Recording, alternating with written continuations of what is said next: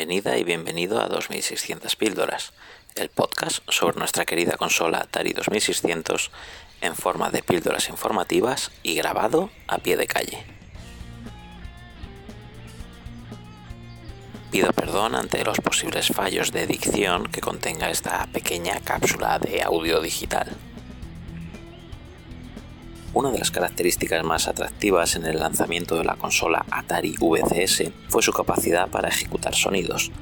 Los juegos que fueron apareciendo en el catálogo de la consola mejoraron el aspecto sonoro en el panorama de los sistemas domésticos de la época pero más allá de la reproducción de audio de la que era capaz la 2600, en los últimos años y gracias a la tecnología, creatividad y ganas de algunas personas con probablemente altas capacidades de inteligencia o algún que otro TOC, es posible llevar la consola a un nivel superior, pudiendo crear verdadera música con ella, aunque con algunas limitaciones tal y como estás imaginando. El programa de hoy tratará sobre los relativamente modernos métodos para crear música con la Atari 2600, algo inimaginable en los años 80 cuando se encontraba en la cúspide de su implantación en los hogares. Soy Raúl Pacman, quédate conmigo si lo quieres saber todo sobre la producción de música usando una 2600.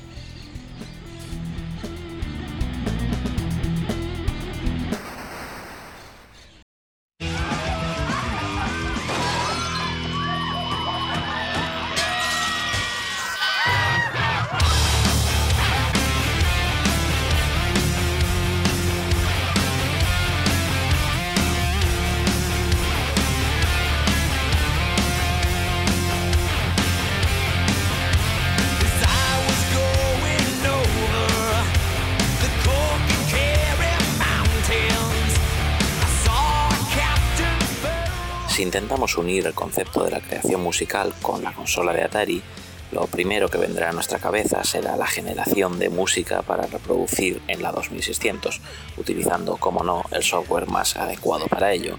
Estoy hablando de los llamados trackers.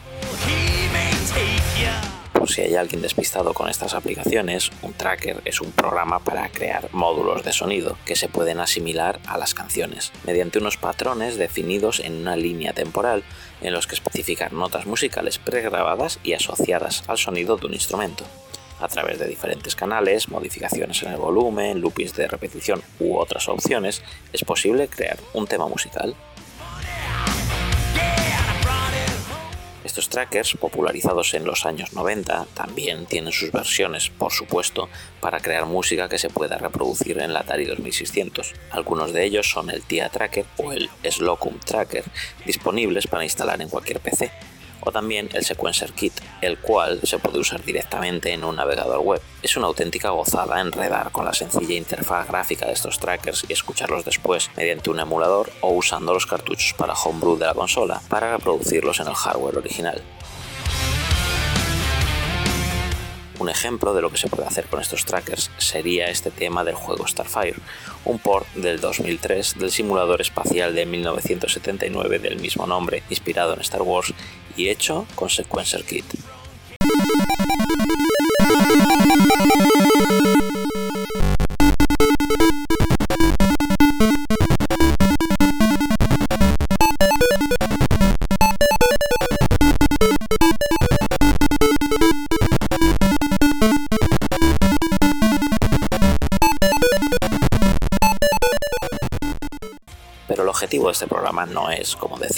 Reseñar cómo crear música para la consola, sino generar composiciones musicales con la consola, es decir, usando la 2600 como verdadera herramienta para componer.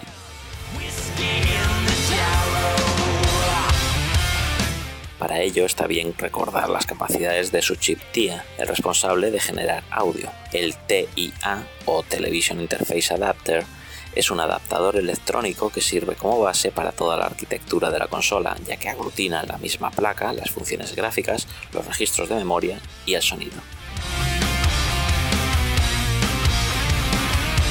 Este adaptador fue creado por el diseñador de chips Jay Miner, empleado de Atari desde finales de los años 70 y creador de algunos diseños anteriores para el mundo médico, como un marcapasos por control remoto.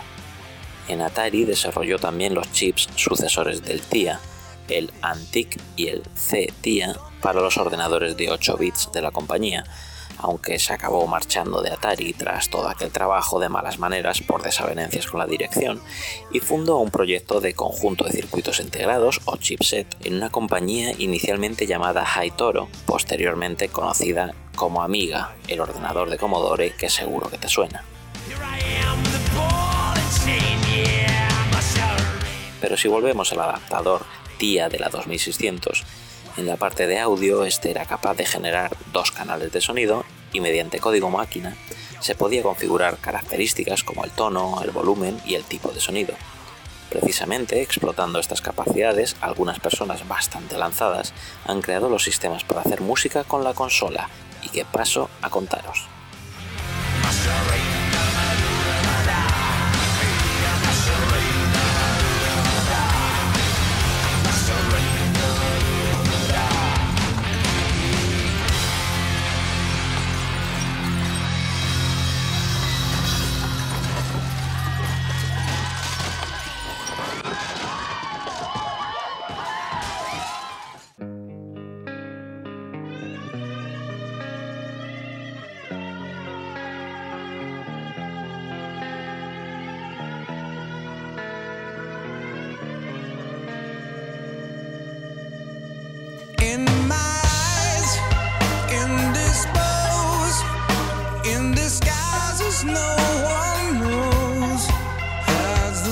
Primer método para crear música con la Atari 2600 es mediante la interfaz A26F, una conexión completa para hacer música MIDI. Este aparato consiste en una placa electrónica que se conecta a las entradas de los joysticks de la consola y que lleva su propia entrada de audio a la que conectar un instrumento con el que crear música MIDI, como un teclado digital o un PC en el que emulemos un instrumento MIDI. Además, debemos usar un firmware especial en la Atari, el cual introduciremos en una placa construida a tal efecto e introducida en la entrada de cartuchos de la consola. Esto nos permite crear sonidos como este, en el que se ha usado una secuencia de muestras de percusión.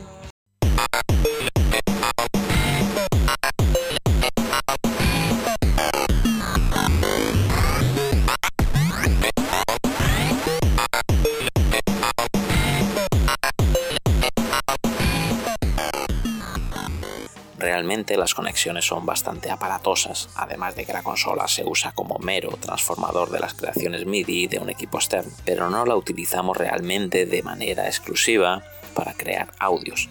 Eso sí, todo el diseño de la electrónica, el software a través de una ROM y la especificación de conexiones usando Arduino se puede ver desde Little Scale, el blog del creador y que te dejaré en la descripción de este audio.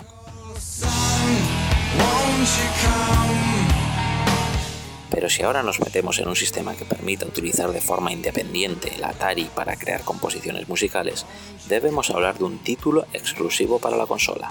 Estoy hablando de SynthCard. SynthCard es un sintetizador de música básico con patrones de ritmo creados por el programador Paul Slocum en el año 2002. Los controles del equipo están diseñados para que sea posible utilizarlos sin un televisor, lo que le permite funcionar como un sintetizador independiente. Si te preguntas cómo escuchar entonces la salida de audio de la consola, al final de este programa te contaré el truco. SynthCard requiere de un par de video touchpads, unos mandos especiales de la consola con 12 botones, como si fuera una especie de teclado pequeño. Uno de ellos se usa para crear la melodía y otro para controlar la caja de ritmos con su tempo y efectos ambientales. Ambos controles son configurables desde el software de SynthCard usando los switches de la consola, donde se puede cambiar el timbre del sonido y la mejor manera de aprovecharlo es utilizar la versión de 6 palancas de la consola. Desde luego, la opción preferible para controlarlo es conectando la consola a un televisor para ver la interfaz gráfica, la cual es tremendamente rudimentaria pero donde se puede ver todas las opciones, como la caja de ritmos, algunos de ellos pregrabados, el modo de arpegio, el tempo, la escala de notas o la configuración de los mandos. Este programa lo veremos al conectar un cartucho con la ROM en la consola, por ejemplo a través de una versión de cartuchos Homebrew existentes para la 2600 como el Harmony o el 1, en el que se puede introducir la ROM mediante una tarjeta SD. Puedes comprar el cartucho físico original de SynthCard por 25 dólares en internet o descargar libremente la ROM, su manual y el mismo código fuente en ensamblador desde la página web del creador en cotail.net, el cual te enlazo también en la descripción del programa.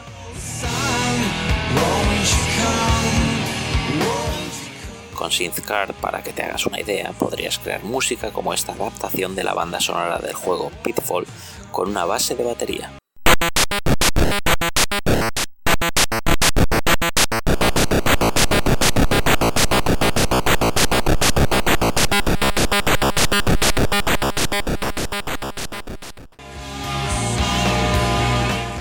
Por último, si quieres usar algo parecido a un verdadero tracker, pero en la misma consola Atari 2600, puedes utilizar un programa llamado Jam Loopy.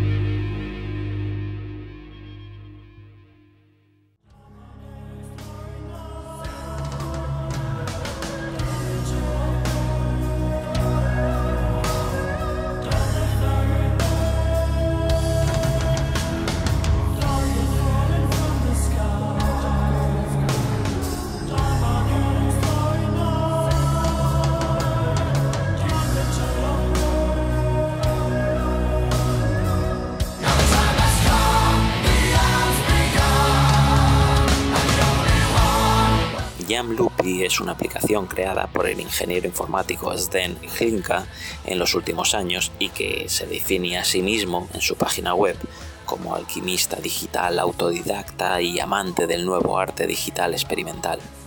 Que cada cual interprete eso como quiera. Pero si hablamos de su creación, Jan Loopy es un programa que permite diseñar audios mediante notas musicales y luego reproducirlas en bucle añadiendo una base sobre la que suenan una y otra vez. El bucle está formado por 64 pasos donde en cada uno de ellos podremos configurar un sonido concreto. Esto no sería demasiada novedad con respecto al programa anterior, excepto que en este caso disponemos de un modo jam en el que mientras se reproduce el audio creado que suena una y otra vez, podemos ir tocando diferentes notas musicales sin alterar nuestro bucle sonoro. Es decir, podemos improvisar realmente música sobre una pista de audio reproducida en bucle. Para utilizar Jam Loopy necesitaremos un joystick clásico de la consola enchufado al puerto izquierdo y un video touchpad de 12 botones como los que se utilizan en SynthCard en el de la derecha. Además, deberemos cargar la ROM del programa con un cartucho para aplicaciones propias Homebrew. En el manual de la web en PDF están descritas la interfaz gráfica de la pista configurable para el loop, el uso del joystick y el mapeo de botones del mando tipo teclado.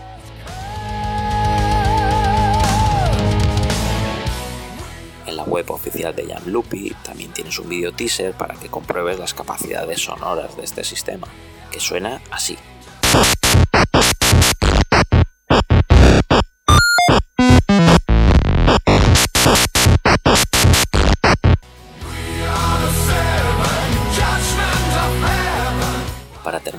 Dejes pasar la oportunidad de ver en acción estos tres métodos de creación de música a través del canal de YouTube de Look Mam No Computer, donde Sam Battle, el autor, es un joven inglés que crea música con los dispositivos electrónicos más inverosímiles, tales como la electrónica de consolas como una Game Boy, una Master System conectada a una placa de circuitería, o en este caso una Atari 2600 donde le conecta una interfaz A26F, un SynthCard y un Jam Loopy y los prueba en directo.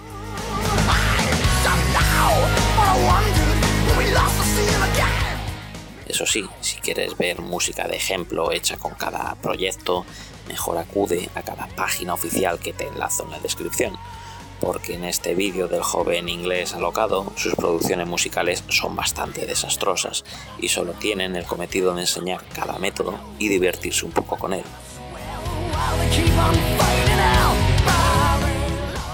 Algo también muy interesante de ver en el vídeo es el bricolaje por pasos que muestra cómo desarmar la consola para realizar las conexiones necesarias con el fin de sacar la señal de audio y vídeo por separado, lo cual nos permite, por supuesto, poder llevar nuestras creaciones de música a dispositivos que capturen el sonido y poderlas grabar digitalmente en algún soporte.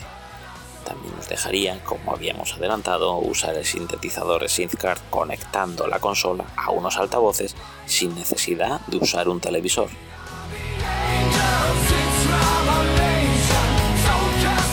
Desde luego que no sea por opciones a la hora de crear música usando una consola Atari 2600, una fricada que pondrá a prueba toda nuestra creatividad, ya que las opciones para la composición son tremendamente limitadas. Eso sí, te animo a que lo intentes.